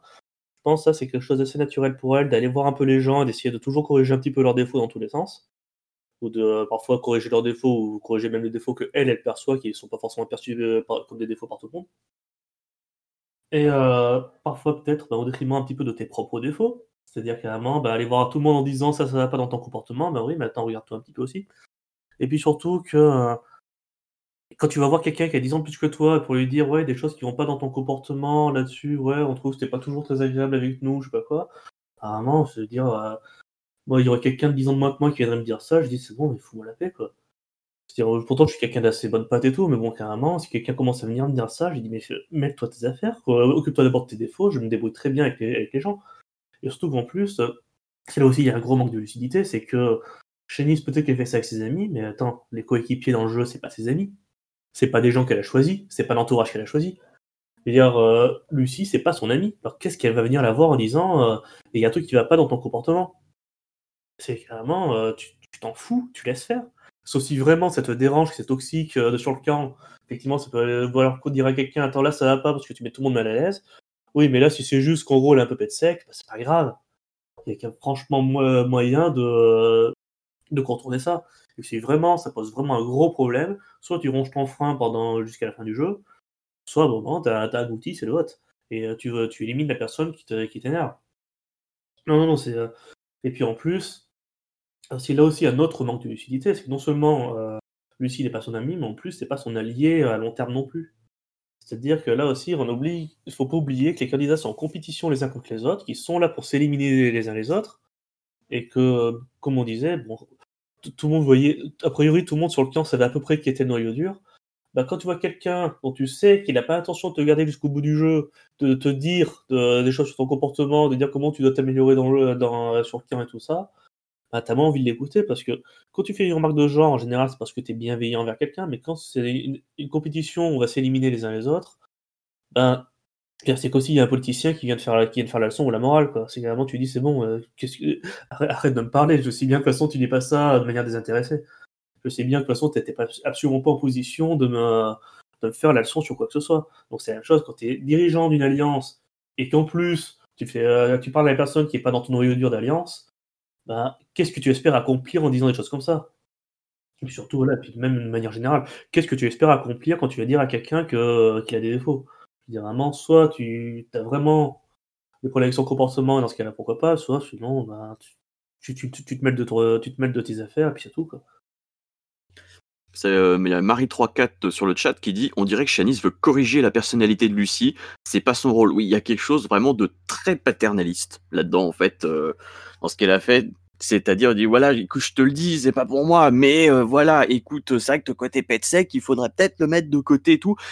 Et je sais que même dans la vie réelle, c'est personnellement, moi, quelque chose qui me rend ouf quand, c'est comme ça. En général, je, je peux me mettre en colère. Donc, j'imagine Lucie qui a pris sur elle, bon, qui était au bord des larmes aussi, mais qui, a pris sur elle. Voilà, c'est-à-dire que quand quelqu'un te parle comme ça, t'as envie de lui dire, hé, hey, dégonfle. Voilà, dégonfle un petit peu, voilà, sois tranquille. Et c'est un peu comme si Shanice essayait de parler au nom du groupe, c'est-à-dire au nom du groupe, tu ne nous conviens pas, donc faut que tu changes ouais, ça manque peut-être un peu de subtilité. Après, c'est vrai que sur l'île, avec, euh, avec la fin, la privation la promiscuité des gens, du coup, c'est vrai que euh, euh je dirais, c'est des conditions qui peuvent donner ce genre de comportement. Alors, je pense que peut-être que Shanice, en, en vrai, est peut-être plus, beaucoup plus subtil que ça, quoi. Et même stratégiquement, c'est vraiment très bête comme, comme, comme, comme action, en fait. Parce que Lucie, elle est pas bête, elle comprend que si ça parle derrière son dos à Shanice, c'est que forcément, il y a des gens qui ont Shanice comme allié principal. Et ces gens-là sont à l'aise pour pouvoir parler, pour pouvoir trash talk derrière le dos des membres de ton équipe avec Shanice sans avoir peur que cette information soit utilisée contre toi. Et moi, je pense que Lucie le comprend très bien, mais ça veut dire quand même qu'il y a des gens qui ont Shanice comme allié, qui ont confiance en Shanice plus qu'ils ont confiance en Lucie parce qu'ils sont prêts à trash talk Lucie chez Shanice, mais pas prêts à affronter Lucie pour lui dire clairement ce qui ne va pas. Donc clairement, je pense que ça refroidit déjà le potentiel pacte jaune et c'est très très bête d'un point de vue jeu. Au-delà du fait que c'est insupportable pour, heu, pour, heu, pour beaucoup de personnes justement de d'entendre ce genre de choses. Ouais, c'est drôle Damien que tu emploies en plus le terme paternaliste parce que pour rappel, Chanice, euh, quelques épisodes avant, nous avait dit mot pour mot en parlant d'Aurélien, euh, c'est pas lui qui décide, c'est ni mon père, ni mon grand-père, ni mon oncle. Donc en toute logique, elle prend le rôle paterna- paternaliste. Elle est magique.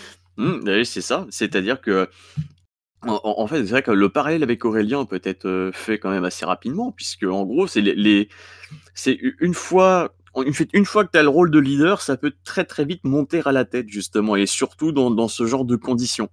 Et c'est, je pense que c'est ça aussi qui a dû, euh, dû perdre un petit peu Shanice, c'est-à-dire que voilà, elle s'est retrouvée un petit peu chef de l'alliance majoritaire, et du coup, il faut quand même beaucoup de, voilà, beaucoup de recul, beaucoup de force morale pour euh, déjà pour se rendre compte de ça. Puis alors avec la fin, avec la promiscuité, avec euh, avec les conditions, il faut encore plus de force. Donc ça, voilà, faut pas pas non plus à blâmer, mais c'est intéressant de voir justement ce que les conditions font aussi au jeu et aux, et aux relations humaines.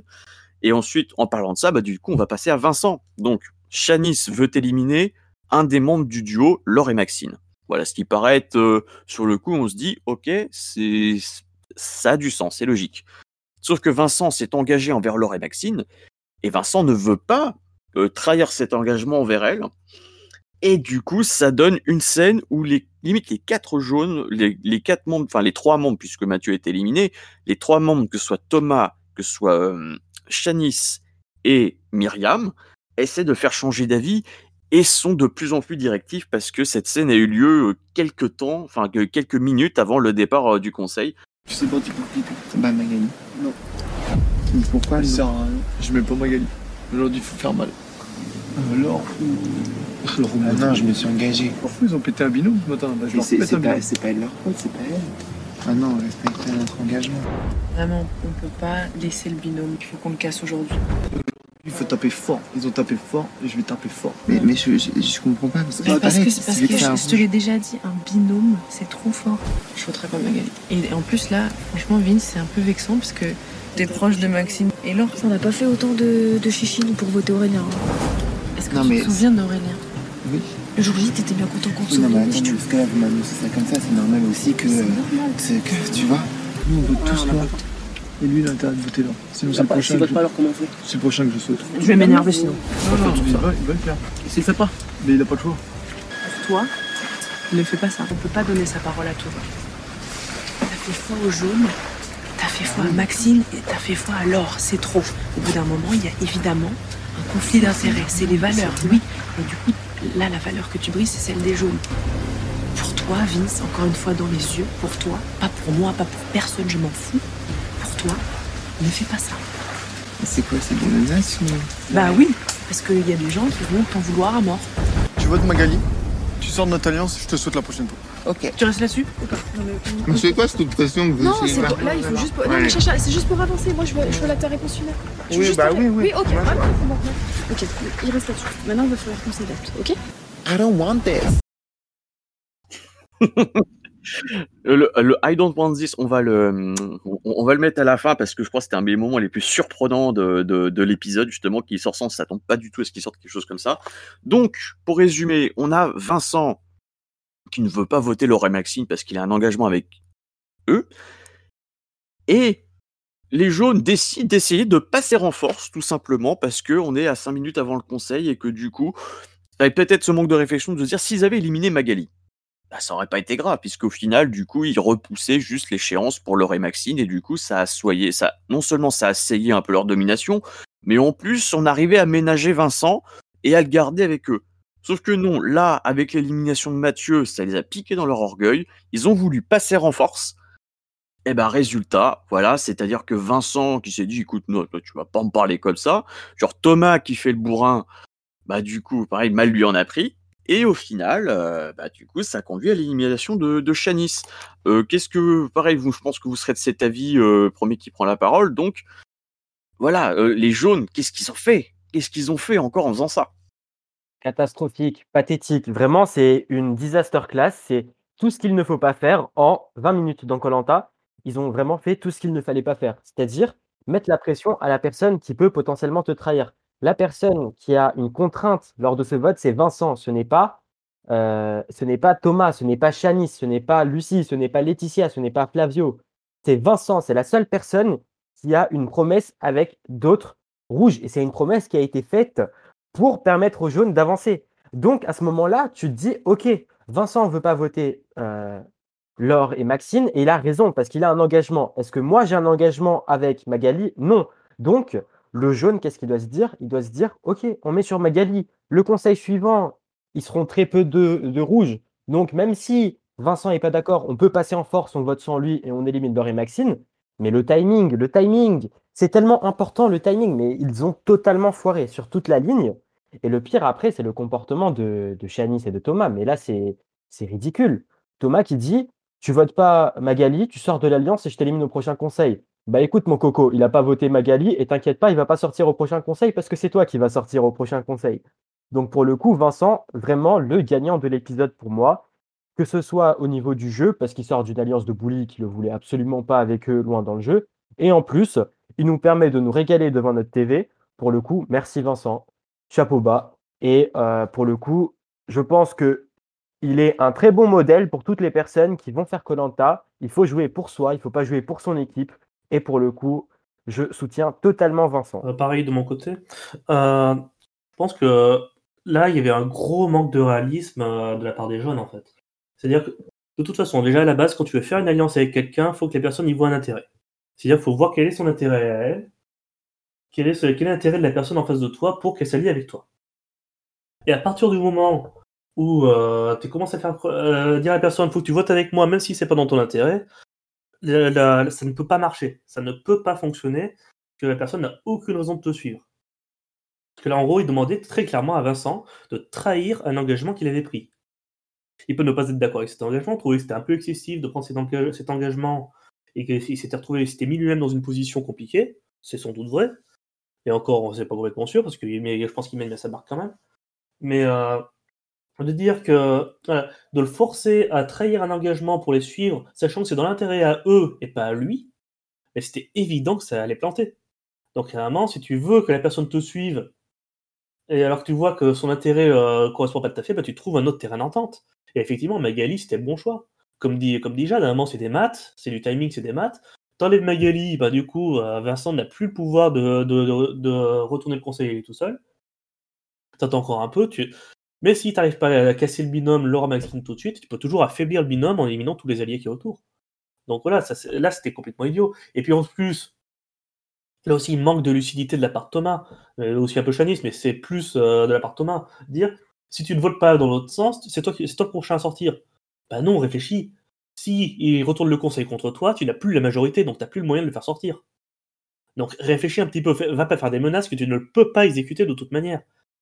Parce que si toi, t'as pas réfléchi à ça, euh, Vincent, il y a réfléchi, lui. Parce qu'à mon avis, ce qui s'est passé, c'est que Vincent, il a fait des maths dans sa tête un petit peu, et il a regardé, attends, je compte le nombre de gens, je vois où est mon intérêt à moi, ok, mon intérêt, c'est de ce côté. Et euh, ah, il, fait, menace de me sortir si je ne le suis pas, bah non, il pourra pas. Et puis en plus, qu'est-ce que tu veux construire comme... Euh, qu'est-ce que tu veux construire comme alliance sur des menaces? Je veux dire, une alliance, ça doit forcément se faire sur des bases saines.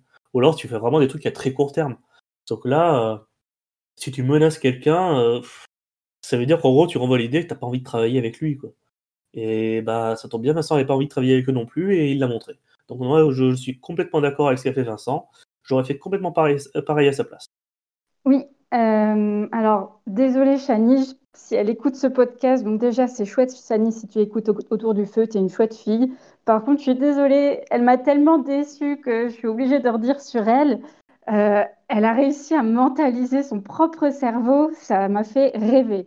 Elle est passée en cinq minutes d'un état de confiance immense, donc euh, avec la sortie d'Aurélien dont elle est initiatrice, la sortie de Fred dont elle se pense certainement en partie initiatrice vu qu'elle avait briefé Vincent, la sortie d'Hervé, elle est suivie dans son équipe, elle est leader, elle est arrivée deuxième au tir à l'arc, elle a fait le confort, elle est adulée sur euh, l'épreuve d'équilibre sur les plateformes dans l'eau, donc elle est au top. Et en deux secondes, elle voit le duel euh, fratricide entre ses deux alliés, euh, euh, Mathieu, et Thomas, choisi par Jonathan. Donc, en fait, c'est l'équipe opposée qui a choisi de briser son alliance, de faire partir un de ses alliés. Et donc là, elle a un gros panneau, menace qui arrive, une grosse menace. Et là, on perd Chanice totalement. Là, on a les fils qui touchent dans le cerveau. Elle est passée en cinq minutes d'un raisonnement de DS à un raisonnement euh, niveau CE1.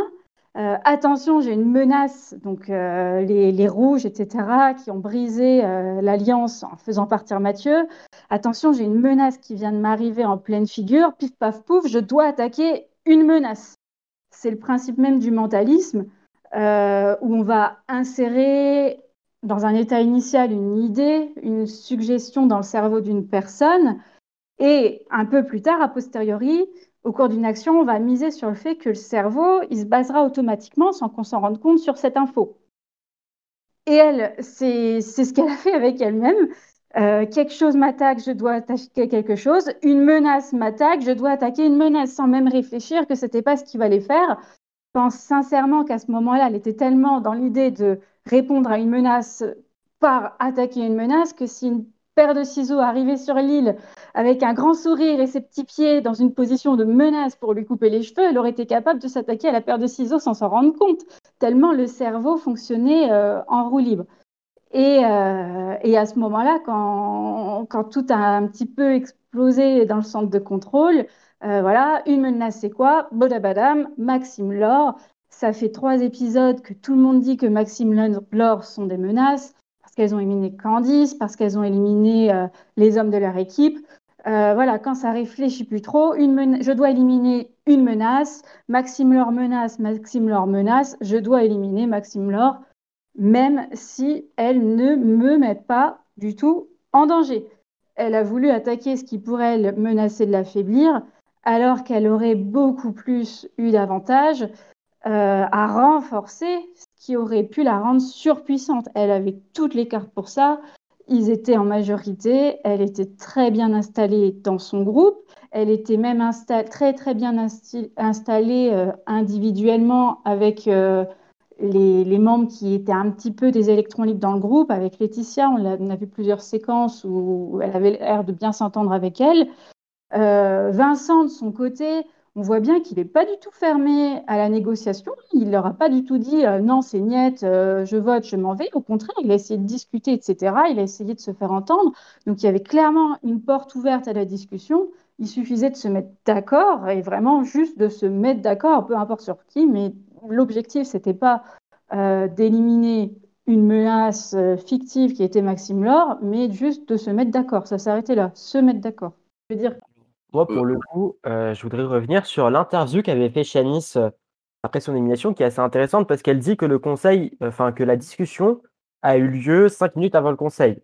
Et me semble aussi que dans l'épisode, le conseil a lieu la même journée que l'épreuve.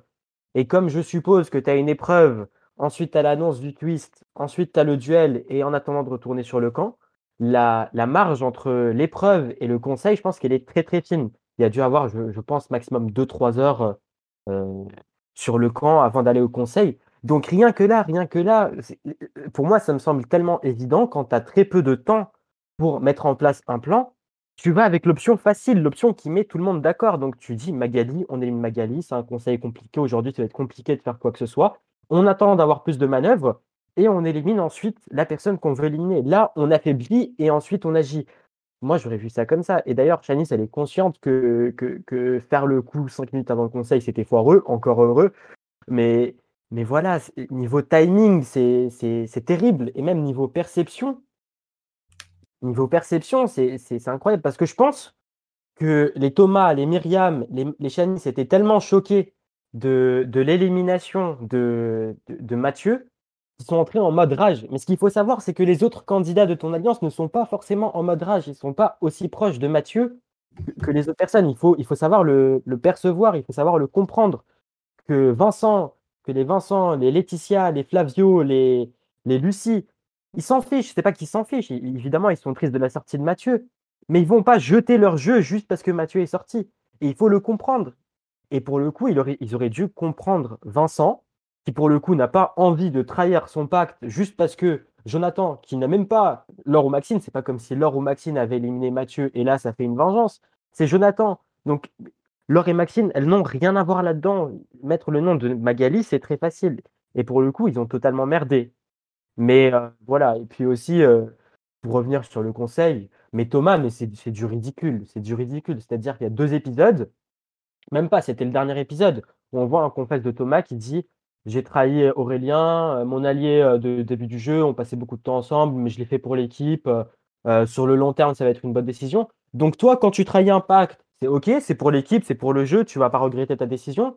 Mais quand c'est Vincent, pour le coup, ça devient quelqu'un d'irrespectueux, quelqu'un qui n'est pas n'a pas un homme de parole. Pour le coup, c'est toi qui as demandé à Vincent de ne pas respecter ta parole. Vincent, il a fait exactement ce que tu as demandé, c'est-à-dire ne pas respecter ta parole. Il voulait que Vincent ne respecte pas sa parole envers Maxine et Laure. Vincent n'a pas respecté sa parole comme Thomas le voulait, sauf que c'est pas la parole envers Maxine et Laure qui a été euh, brisée, c'est la parole envers les jaunes. Et pour le coup, c'est un retour de bâton qui est totalement exquis. moi, j'ai l'impression aussi qu'ils étaient dans la stratégie de la prophétie autoréalisatrice. C'est-à-dire qu'à un moment, ils ont tous dit tu vas voir que ça va rater. Tu vas voir que, tu vas voir que Vincent, il va tout faire capoter. Euh, tu vas voir que c'est un traître, qu'on peut pas lui faire confiance. Ils ont tout fait pour que ça arrive. Ils ont tout fait pour que Vincent se retourne contre eux. Alors moi, j'ai pas envie de dire traître parce que pour moi, il, il leur devait rien. Mais euh, ils ont tout fait pour que Vincent se retourne contre eux et vote contre eux pour dire après, ah ben, on l'avait bien dit que c'était un traître. On l'avait bien dit qu'on pouvait pas lui faire confiance. Et, euh, du coup, là, c'est la stratégie du constat d'échec. C'est-à-dire qu'à un moment, euh, plutôt que de faire en sorte que ça réussisse, quitte à faire des concessions, bah, tu t'enfonces dans, dans ce qui ne marche pas pour ensuite râler parce que ça n'a pas marché et dire ah bah tu vois bah, c'est de ta faute tu vois c'est de ta faute ça n'a pas marché sauf qu'à un moment bon ben non ça, a très bien marché pour, pour Vincent il y a a que eux qui sont perdants dans l'histoire hein. je veux dire à un moment euh, voilà c'est et c'est voilà c'est vraiment pour ça que je dis la profession autorisatrice ils ont tout fait pour que ça marche pas et, euh, et ensuite derrière ah mais on avait raison euh, oui pour Thomas d'autant que Tom, Vincent pardon avait non seulement protégé Thomas aux ambassadeurs, hein, qui, qui, était plutôt une. En tout cas, Laure avait donné le nom de Thomas euh, comme cible. Et, euh, et, Vincent avait aussi donné son arme secrète à Thomas. Donc, c'est pas très, très sympa derrière de lui, dire que c'est un traître, etc. pour revenir sur ce que disait Jade un peu plus tôt, par rapport au fait que Vincent est potentiellement changer son vote ou je ne sais quoi cinq minutes avant le conseil. À titre personnel, je n'y crois pas du tout. Parce que Vincent, il semble super lucide. Euh, ça a l'air d'être un de ceux qui soit le moins affecté euh, mentalement par rapport à la faim, à la fatigue, etc. On le voit toujours posé, très concentré, très focus. Et je vous vois venir tout de suite avec sa boulette euh, de, l'arme secrète. Pour moi, c'est vraiment juste un simple problème de consigne sur le papier. Denis qui pose une question, c'était pas clair. Et on était vraiment à deux secondes après l'excitation euh, de la réunification. On sait bien que c'est le premier objectif de tout le monde. On est content de l'obtenir. Denis nous pose une question. C'est vraiment anecdotique pour moi, euh, cette boulette. D'autant plus que justement, on part de cette boulette où il n'était pas pas en très bonne posture. Et euh, quelques heures après, aux ambassadeurs, il est très lucide malgré ça. Donc ça prouve bien qu'il reste très très focus, très concentré. Je pense que Vincent, dès l'instant où il s'est dit je ne vote pas euh, avec les jaunes, il s'est pas contenté de dire je vote Magali euh, et puis voilà, advienne ce qui pourra. Au contraire, à partir du moment où il a fait un choix, il s'est pas mis juste en simple défense, mais en attaque. Il a cherché à tirer profit de la situation et moi, à titre personnel, j'adore ça. s'est dit bon ben plutôt que de virer un rouge, on va virer un jaune, euh, tout en se positionnant très bien parce que euh, j'ai bien aimé son attitude au conseil au moment où il, justifie euh, son choix. Hein. il précise bien qu'il a voulu voilà, respecter son engagement auprès de l'or, etc. Ça le place bien du côté des rouges. Il a bien vu que l'équipe rouge avait des faiblesses. Je pense qu'il y avait plusieurs possibilités pour lui.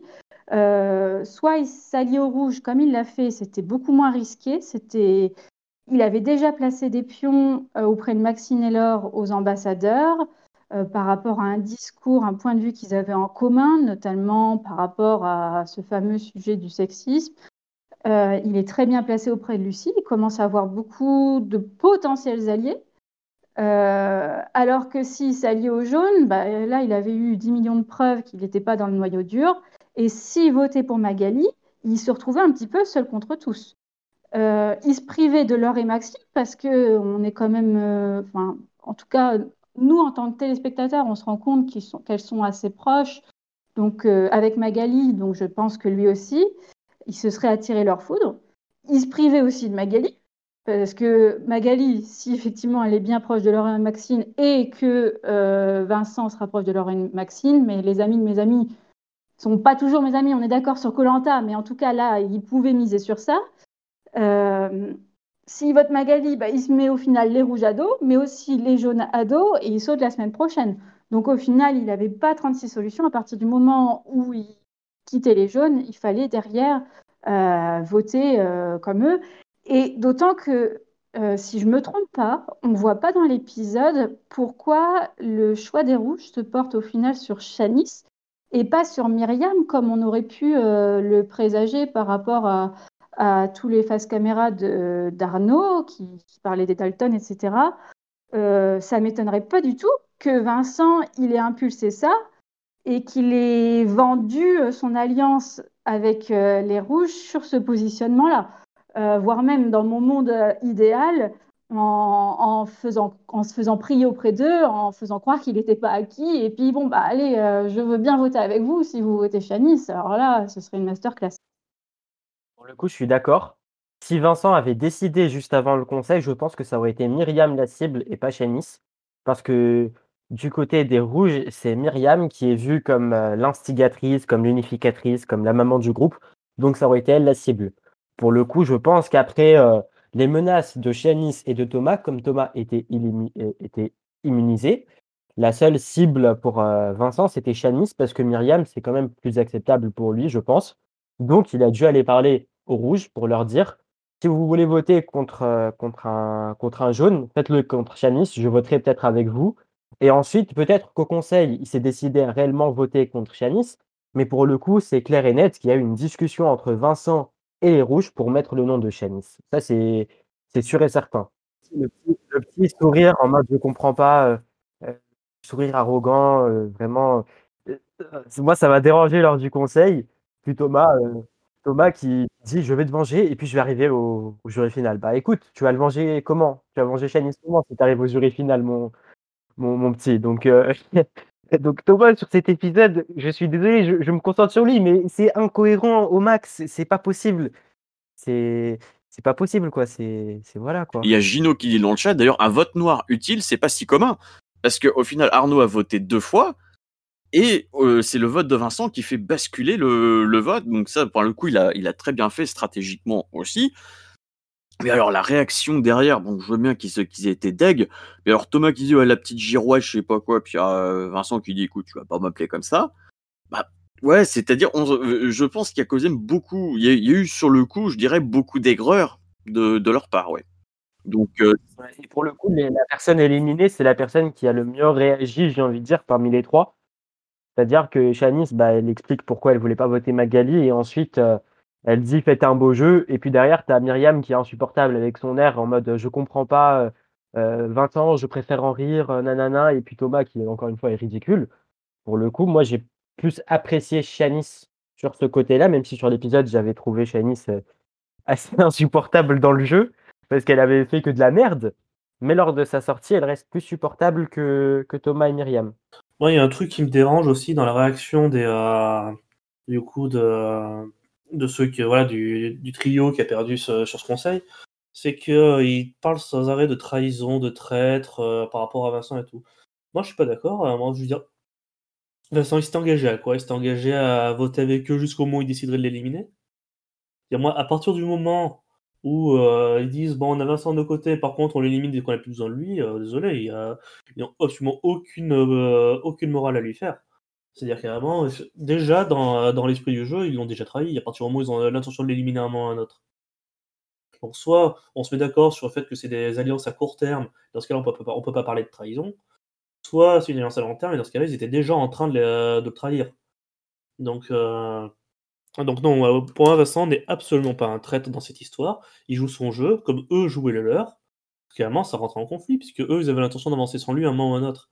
Donc, euh, c'est normal qu'il a, il a frappé le premier, quoi.